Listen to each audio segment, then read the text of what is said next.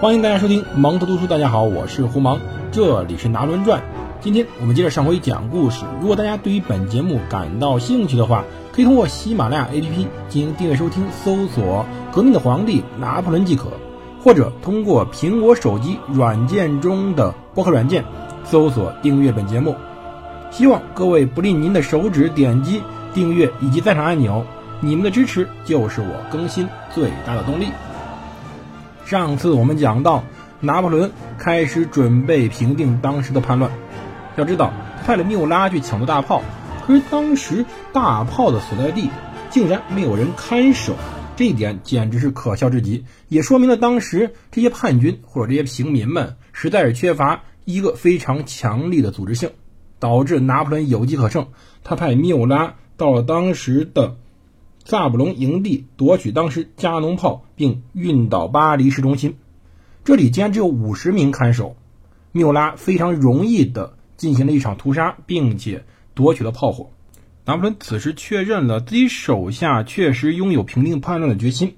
在上午六点到九点的时候，他开始布置加农炮，在圣尼凯斯街入口处布置两门，在王储街末端布置一门，直面圣洛克教堂，在圣。奥诺雷街布置两门，临近当时的旺多姆宫；在伏尔泰滨河路布置两门，直面王家桥。拿破仑呢，同时让步兵在加农炮后面列队，并准备了预备队去骑兵竞技场，从而守卫国民工会和政府所在地的杜伊舍里宫。他把骑兵置于革命广场，当然这个地儿现在叫做协和广场。接下来三个小时，拿破仑。轮番视察了所有炮火营地，他说道：“对善良明理的人必须彬彬有礼的劝说，但同时，对于暴民就得吓跑他们。”拿破仑把大炮拉在了巴黎大街上。这里我们要说一下当年巴黎啊，当时巴黎由于不停的扩建，实际上呢，它的街道是很狭窄的，因此当时只要有什么暴动，市民们。把当时街道拿一些杂物一垒，就成了一个阵地。这时候是，不过随后到后来那个当时的巴黎公社也是非常的易守难攻。要说之前的路易十六确实是没什么能力，一帮平民呐，竟然就可以屠杀他自己的瑞士卫队，导致自己沦为阶下之囚，以至于后来被当时的。革命法庭判处死刑，执行了斩首。拿破仑亲眼看过这一切，他也进行了评论。他知道当时路易十六实在太无能了，他不能如此无能。因此，他决定用大炮去喝止那些试图想干一些什么的人们。而且他选择使用了葡萄弹，或者说叫霰弹。记住这字念霰不念散，叫霰弹。这个词儿，这个葡萄弹呀，是霰弹或者榴弹的一种口语说法。我们之前讲过，就是说，金属外壳里面装了数百枚的滑膛枪子弹作为炮弹。一旦炮弹从加农炮炮口射出去的时候，金属外壳会裂开。那么，裂开的外壳加之以数百枚的铅弹，将形成一个弧面的一个炮弹的轨迹。它会直面当时。在炮弹前面的几乎所有的人，确实它射程很近，但是它的速度甚至超过了滑膛枪的出弹出弹速度。葡萄弹最大射程大概六百码，六百码呢也就四五百米，最佳射程二百五十码，两百多米。拿破仑认真考虑了使用葡萄弹，而巴黎历史上从来没有人用这种东西对付过平民，因为它太过于残忍了。或者说，谁也不敢拿它当做对的平民去使用，对付平民用这个，哼，说句实话，没人想。但是在拿破仑的眼中，这不是问题，因为他不想再看到当时路易十六的惨剧再发生了。也说明一点，拿破仑此人冷酷无情，他不犯傻。他说到，如果善待平民的话，或者如果善待暴民的话。这些家伙就幻想着自己不可战胜，如果绞死其中几个，他们就开始厌倦游戏，就开始想跑了，变回了自己应该有的样子，唯唯诺诺，低声下气。他用炮火告诉各位：“你们的游戏在我这儿行不通。”拿破仑带了多少人呢？四千五百人，四千五百名正规军士兵，同时呢，还有一千五百名荣军院和宪兵的老兵。他们对手是各种渠道七拼八凑来的三万人。当时有一位叫当西昂的将军，名义上指挥着叛军，他试图呢跟拿破仑谈判，浪费了很长时间，直到下午四点时候，叛军队列才从侧街拥向杜伊舍里宫的北部。拿破仑没有马上开火，但到四点十五分到四点四十五分之间。区里的队伍有一人开了第一枪，枪一响，他就回敬对方，下令开炮回击。有叛乱者想走过塞纳河上的桥，他呢冲着那些人群发射了霰弹，结果让他们死亡惨重，迅速奔逃。当时的圣奥诺雷街的圣洛克教堂实际上成为了叛军的总部。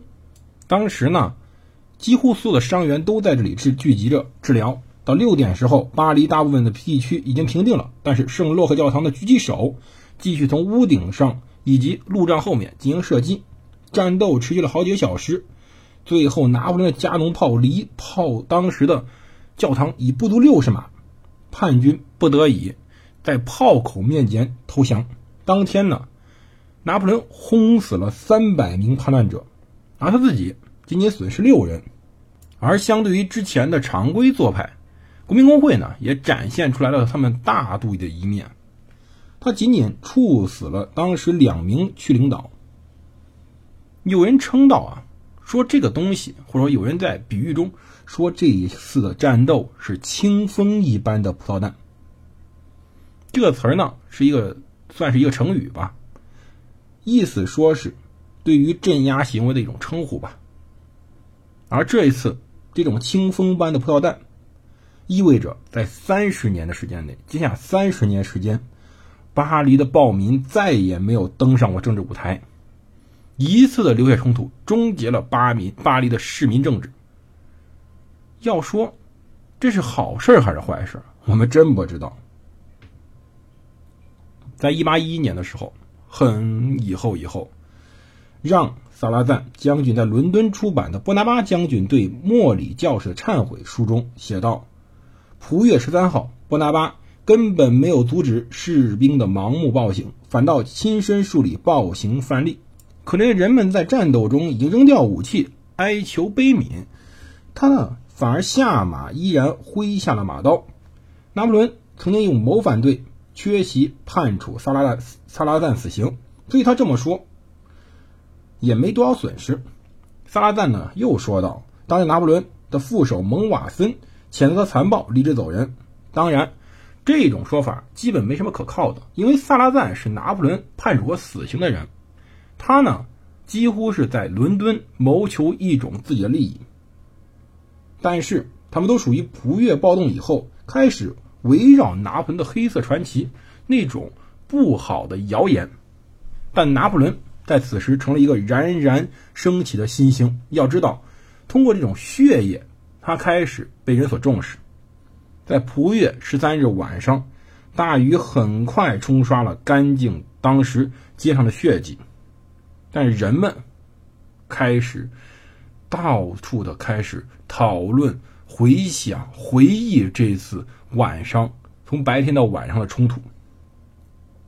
当时埃德蒙·伯克办的激进反雅各宾读物《年鉴》中指出，正是这次冲突中。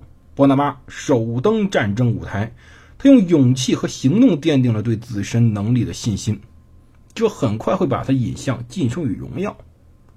而政治事态的紧迫，使得战争部不再考虑什么资历表了，嗨，资历没资历，也不再考虑医学委员会、逃兵等这种无聊的事情了。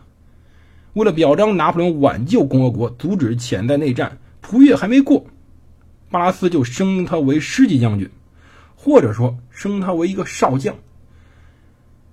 当时又没过多久，他就成为了内防军军团司令。讽刺的是，当时啊，他不想杀法国人，所以不肯去忘代就职。但他后来杀了法国人，因此恰恰因为这个原因，他获得最迅速的晋升。不过，就他看来，和当时作战部队进行战斗，与当时和暴民进行战斗，并不是一回事拿破仑随后被称为蒲越将军。因为他是在普越战斗中一跃而起的，当然没人在当面这样叫他。他杀了这么多同胞，我们现在也很难说是好事还是坏事。一方面，他手上全是鲜血，用这鲜血染红了他的晋升之路；但另外一方面，他结束了当时巴黎不停的暴民政治，巴黎人不敢再上街了，因为他们知道他们这里有个人叫拿破仑，这个人。敢于把大炮摆在大大街之上，并且用霰弹轰击他们。当时一名女士问他怎么能这样做呢？怎么这样无情的向平民开火？他说道：“士兵只是执行命令的机器，而我是个士兵。”可是他没想到，实际上下令开火的就是他呀。当然，这一切不重要。拿破仑·波拿巴。真正在这次普越暴动中获取了最大利益。他扶摇直上，一夜之间清风把波拿巴家族吹向青云。拿破仑领有着四万八千法郎的年薪，约瑟夫谋得了一个外交职位，路易呢开始在沙龙炮兵学校升学，后来加入拿破仑迅速扩张的一个副官队伍。家里最小的弟弟，十一岁的热热洛姆去了更好的学校。拿破仑告诉约瑟夫，家里什么也不缺了。接下来二十年的状况依然如此。要知道，拿破仑开始变了，没有人再敢给他起外号了。而在这种非常平淡、非常富裕的日子中，他开始经常去歌剧院。当时啊，在歌剧院，他认识一个女人。之前他可能在各种的。巴黎的小道消息中听过这个女人的消息，但他从来不没有与她谋面过。这位女子呢，是当时博瓦尔内子爵的遗孀，名唤玛丽·约瑟夫·罗斯·塔舍德·拉帕热里，好长的名字，没办法。但是呢，他有个更为为人熟知的名字，拿破仑随后昵称他为。约瑟芬，约瑟芬的故事，我们下期再讲。